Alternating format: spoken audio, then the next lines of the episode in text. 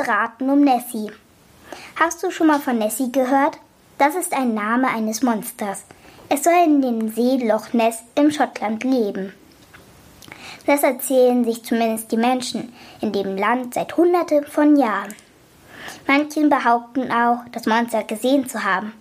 Forscher wollten wissen, ob eine Geschichte etwas Wahres ist. Deshalb haben sie Wasser aus dem See untersucht. Denn dort finden sich zum Beispiel winzige Schuppen, Federn oder Kotreste von Tieren, die in dem See leben. In diesen Proben steckt DNA der Tiere. Das ist eine Art Bauplan von Lebewesen. An dieser DNA konnten die Forscher erkennen, um welche Lebewesen es sich handelt. Die Untersuchung der Proben hat nun gezeigt, Lassie war wahrscheinlich kein richtiges Monster, sondern vielleicht ein riesiger Aal. Das Team findet sehr viele Spuren von Aalen in der See und keine Spuren anderer großer Lebewesen, wie etwa Dinos. So richtig gelüftet ist das Rätsel Nessie aber noch nicht. Es gibt Bücher, in denen sich Kinder zu einer Bande zusammentun. Zum Beispiel um knifflige Rätsel zu knacken. Wenn du solche Geschichten magst, bist du hier genau richtig.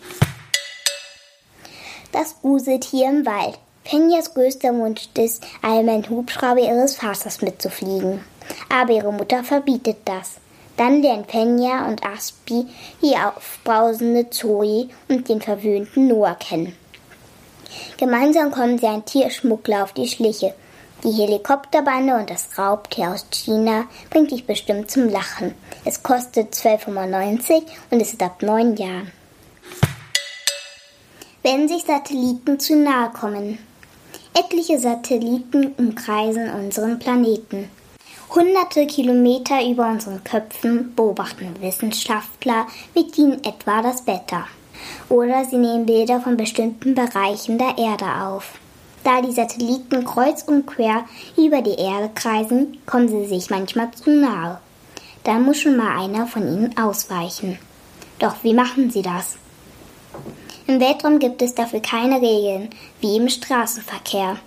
Wenn zwei Satelliten zusammenstoßen können, müssen sich Wissenschaftler absprechen und entscheiden, welcher Satellit in welche Richtung ausweichen muss. Dann zünden sie die Triebwerke eines Satelliten.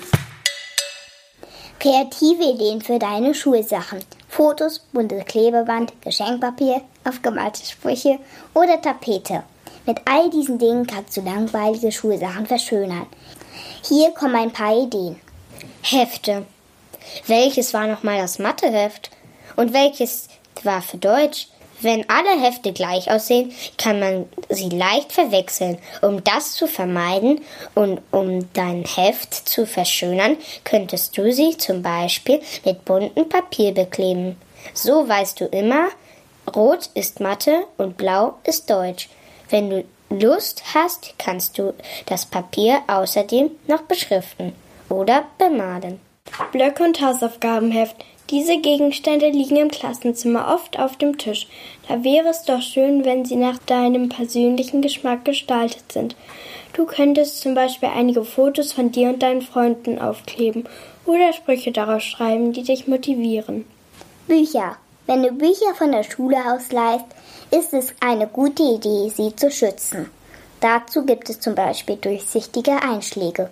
Wenn dir das zu langweilig ist, kannst du Postkarten oder Bilder aus Zeitschriften dazwischenlegen. Auch buntes Geschenkpapier oder ein Stück Tapete eignen sich dazu, Bücher einzuschlagen.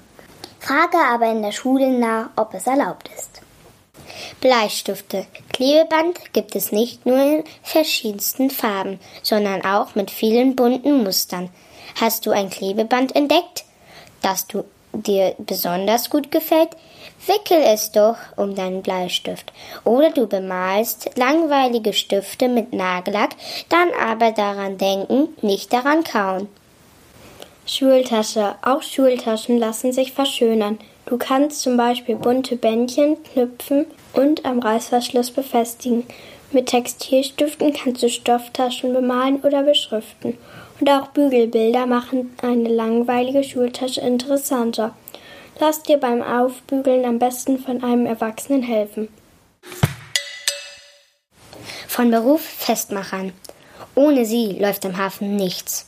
Schiffe können nicht anlegen und auch nicht abfahren. Die Rede ist von den Festmachern. Das ist ein alter Beruf im Hafen. Festmacher sichern die Schiffe mit Leinen oder großen Tauen an Pfählen oder Pollern, etwa auf den Kaimauern. Die Festmacher sorgen also dafür, dass die Schiffe im Hafen sicher verteut liegen bleiben, wo sie sollen, und zur richtigen Zeit wieder auslaufen können, wenn die Schiffe wieder losmachen. Starke Muskeln sind für die Arbeit nicht unbedingt nötig, es kommt nicht auf die Kraft, sondern auf die Geschicklichkeit an den Geräten und die Erfahrung ansagen ein Experte. Bei 400 Metern langen Schiffen sind die Leinen oberschenkeldick. Das sieht keiner mit der Hand. Dafür gibt es Maschinen.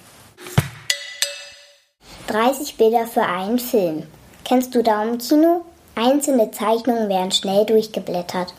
Für die Betrachter sieht das Gezeichnete dann aus, als ob es sich bewegt. Genauso funktionieren Zeichentrickfilme. Das waren die ersten Animationsfilme. Im Kino werden pro Sekunde 24 Bilder abgespielt. Bei einem 90-minütigen Film sind das über 30.000 Bilder, erklärt Andreas Hilklert. Er unterrichtet das Fach Animationsfilm an einer Filmschule. Für einen Kinofilm müssen sehr viele Künstler die nötigen Bilder zeichnen. Das passierte früher mit Stift und Papier wie für Schneewittchen und die sieben Zwerge. Das war der erste lange Zeichentrickfilm von Disney. Vor mehr als 80 Jahren kam er ins Kino. Statt Zeichentrick sieht man im Kino heute meist Computeranimationen. Die Traumjuwelen sind weg. Baby Bowser und Zauberer Kamek haben einen fiesen Plan. Sie wollen die Traumsinne von der Yoshi-Insel stehlen. Damit kann man Träume wahr werden lassen doch der Plan geht schief. Die Traumsonne geht kaputt und fünf Traumjuwelen verteilen sich über die ganze Insel. Yoshi muss die Juwelen wiederfinden. Nur so kann die Traumsonne wieder richtig funktionieren. Keine einfache Aufgabe. Yoshis Crafted World ist ein Jump and Run, also ein Lauf- und Tippspiel. Das Spiel ist für die Nintendo Switch. Yoshi muss auf seinem Weg Münzen und andere Gegenstände einsammeln. Damit kann er dann die Gegner bekämpfen. Die Umgebung, in der die Geschichte spielt, sieht sehr lustig aus. Alle Gegenstände sind aus Pappe und anderen Materialien gebastelt. Außerdem sind die 16 verschiedenen Welten sehr unterschiedlich gestaltet. Es gibt zum Beispiel eine Wüstenwelt, eine Eiswelt und eine Wasserwelt. Yoshi muss sich durch alle Welten durchspielen, nur so bekommt er die Traumjuwelen zurück. Die Grafik ist wunderschön gestaltet. Es lässt sich immer wieder etwas entdecken. Das Spiel kann man alleine oder zu zweit spielen. Es gibt die Möglichkeit, einen Schwierigkeitsgrad auszuwählen. Damit ist es am Anfang etwas einfacher, gut durch das Spiel zu kommen. Der Zauber des Meeres. Blauer Planet wird die Erde auch genannt. Tatsächlich bedecken Ozeane mehr als zwei Drittel der Erdoberfläche. Liest man mein erstes großes Buch vom Meer, bekommt man gleich richtig Lust auf Wellen, glatt geschliffene Steine und Sand zwischen den Zähnen. Das Buch zeigt, wie viele Tiere das Meer zu bieten hat. Seemöwen, niedliche Napfschnecken und Blitzlichtfische. Die Blinksignale senden. Manchmal mit viel Glück sieht man im Wasser sogar einen Blauwal oder eine Meeresschildkröte. Wegen der wunderschönen Zeichnung und Texte kann man dieses besondere Sachbilderbuch immer wieder anschauen. Ein neues Zuhause für Hornissen. Oh weh, ein Hornissennest. Das hat eine Familie neulich entdeckt. Und zwar in einem Rohr am Kinderzimmer. Zum Glück kam bald Bernd Schubert vorbei. Der Job von Bernd Schubert ist es, ein neues Zuhause für Hornissen, Wespen und Hummeln zu finden. So weiß er, wie er sein Nest entfernen und wo die Insekten hinbringen kann. Dafür sucht er Orte, wo die Tiere niemand stören. Das ist manchmal gar nicht so einfach. Denn im Spätsommer sind die Nester manchmal so groß wie Fußbälle oder sogar wie Medizinbälle. Ist die Arbeit von Bent Schubert nicht gefährlich? Nein, findet er, auch wenn er manchmal gestochen werde. Das juckt drei Tage lang und dann ist wieder gut. Helene und Karian. Endlich sind Sommerferien. Helene und ihr magischer Kater Karian wurden nach Paris zu einer Modenwoche eingeladen. Das lassen sie sich natürlich nicht entgehen, da Helenes Traum schon immer war, bei einer Modenschau als Model teilzunehmen. Doch die Woche erweiste sich am Anfang als nicht gerade schön und spannend. Vor allem da ihr die anderen Mädchen auf die Nerven gehen. Ich fand das Buch sehr aufregend und lustig, dass der Kater Kajan ihr immer wieder versucht hatte zu helfen, aber es machte nicht ganz geklappt hat. Das Buch die Schule der magischen Tiere Helene und Kajan ist bei Carlsen erschienen, hat 256 Seiten und kostet 12 Euro.